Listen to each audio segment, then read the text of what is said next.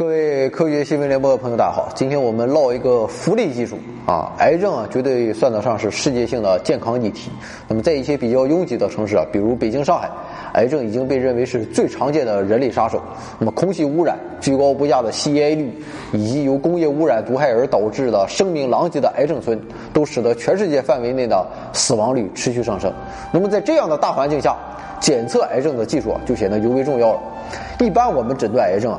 大部分都会去医院做个 CT 啊，但是 CT 啊它是二级诊断，如果要准确确诊癌症的病情啊，就需要患者做活体穿刺检查啊，也就是直接从患者体内获取肿瘤组织，然后进行化验。那么这种活体穿刺获取肿瘤组织或者肿瘤细胞做病理诊断或细胞学诊断，它就属于一级诊断，是确定治疗方案的依据。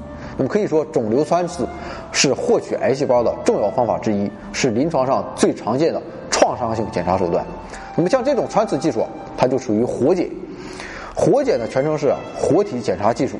那么活检其实已经有一千多年的历史，最早的活检是阿拉伯医生阿布卡西斯开始使用的。那么他用这项技术帮助诊断病患甲状腺肿大的病情。活检是一种根据诊断、治疗的需要，从患者体内切取、钳取，啊或者穿刺等取出病变组织进行病理学检查的技术。那么这是诊断病理学中啊最重要的部分。对绝大多数送检病例啊，活检都能做出明确的组织病理学诊断啊，所以一般被作为临床的最后诊断。那么癌症自然也不例外。虽然活检技术啊能给医生最直观的癌变组织的信息，但是活检技术啊在癌症诊断方面其实有很大的局限性。那么第一就是癌症患者的肿瘤啊往往不止一处。那么对于癌细胞已经在体内转移的患者而言，只对一个部位做穿刺，并不能反映患者的整体病情；而如果对所有的肿瘤都做穿刺取样，又不切实际，啊，患者也遭不了这个罪。那么第二点，穿刺就是遭罪。那么所以某些患者他并不适合做活体穿刺，比如岁数比较大的患者啊，活体穿刺对于他们来说影响往往是很大的，很有可能适得其反，加重他们的病情。那么第三点是，活体穿刺有滞后性。那么获取病变组织之后的分析过程，往往跟不上患者的病情发展，那么这就需要你再进行穿刺，啊，发现又滞后了，这就陷入了无限循环了。那么这对患者的治疗就极为不利，所以我们对于癌症的诊断和检测技术就有更高的要求。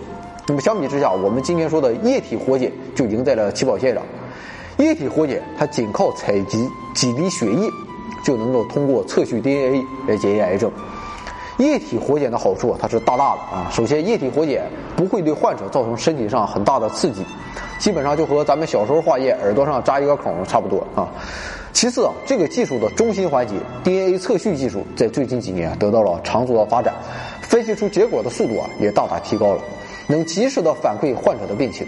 那么，在美国波士顿达纳法国癌症中心啊，就有这样一个典型案例：一位八十多岁的老奶奶啊，做了血液活检。那么此前她已经做过穿刺治疗，并发现癌症已经转移了。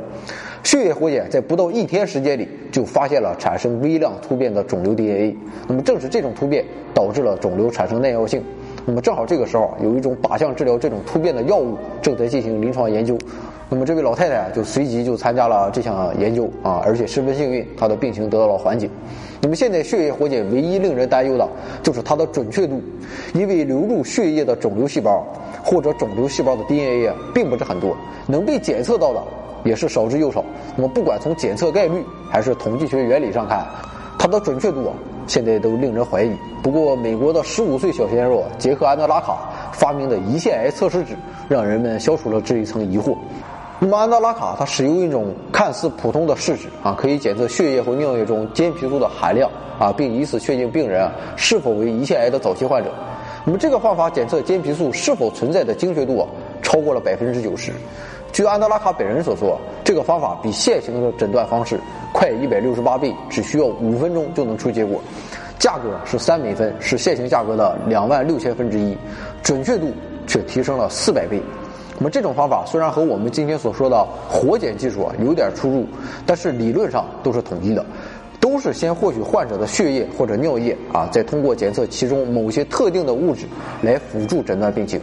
所以安德拉卡发明的测癌试纸啊，绝对算得上是十分成功的液体活检技术。对于液体活检技术啊，我们中国也有新突破啊！香港的卢宇明医生在液体活检的技术上已经钻研了二十年。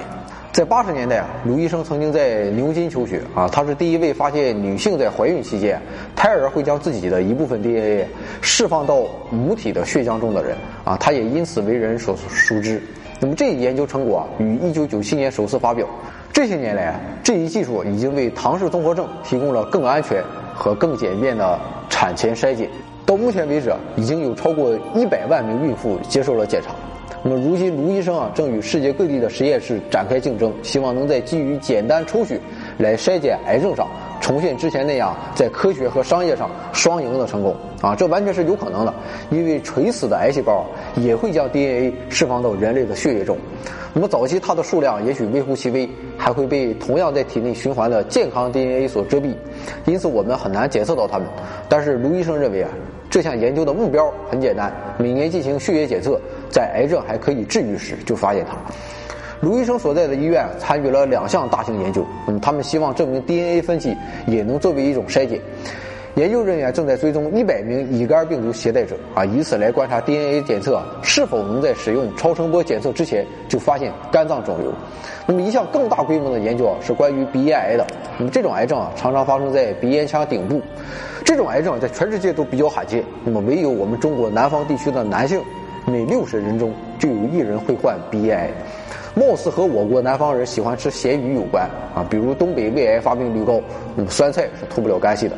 当然，鼻咽癌也与遗传易感性和感染 EB 病毒有关。那么这种病毒会导致单核细胞增多。卢医生说，这种病毒的存在使得情况变得特殊。他开发的试纸啊，就是要寻找容易识别的病毒 DNA，因为垂死的癌细胞会将它们释放到人体的血浆中。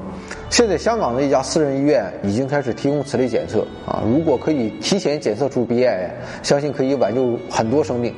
我们现在卢医生的实验室啊，正与其他机构的科学家们展开竞争，其中就包括大名鼎鼎的约翰霍普金斯大学。那么他们想看看这些想法是否都能转变成通用的测试啊，可以适用于任何一种癌症的检测。而不是涉及病毒的那些癌症。那么这种手段仰赖于基因测序仪，这种仪器可以迅速解码数百万条游离在人体血液中的 DNA 片段啊，之后将其与人类基因组的参考图谱对照。那么研究人员由此可以识别重排 DNA 的特定模式，啊，这些就是肿瘤的征兆。除了筛检癌症外，液体活检还可以帮助那些正在与癌症抗争的人。那么医生可以根据导致某种癌症特定的 DNA 突变对症下药。我们现在一般通过对肿瘤组织切片的检测来确诊 DNA 突变，但是无创血液检测可能适用于更多的病例。卢医生说，中国百分之四十的肺癌患者都有一个基因抑制 FR 发生了突变，那么这些患者也因此有资格成为新型靶向药物的适用对象。癌症啊，它有几百种类型。卢医生认为啊，研究人员必须有条不紊地筛检病例，那么由此液体活检才能真正挽救生命。如果你可以筛检和检测每一种常见的癌症类型，那么这也就是这项技术走向主流的时候了。由于很多像卢宇明这样的医学工作者打下的基础，液体活检也越来越受到商业上的关注。那么一些人将液体活检技术称作未来两百年内的听诊器。美国伊路米纳基因测序公司的 CEO 弗莱特利说：“液体活检技术的市场价值将在近两年内达到四百亿美元，是癌症诊断领域最激动人心的突破啊！但愿未来的一切都能如预期想象般那样美好啊！我不知道对于人类来说，消除癌症到底有没有可能，但是我们真的希望天下无癌。短片的新知每天更新，长片的回到二零四九每周五更新。”左侧的二维码是微信的，右侧的是微博的，名字都是回到二零四九。我们现在的平台啊是腾讯、爱奇艺、优酷和喜马拉雅 FM。不论您是评论、分享、点赞、收藏，还是谩骂，还是人身攻击，都是对我们大力支持，也是对科学事业的贡献，更是对我实在编不下去了。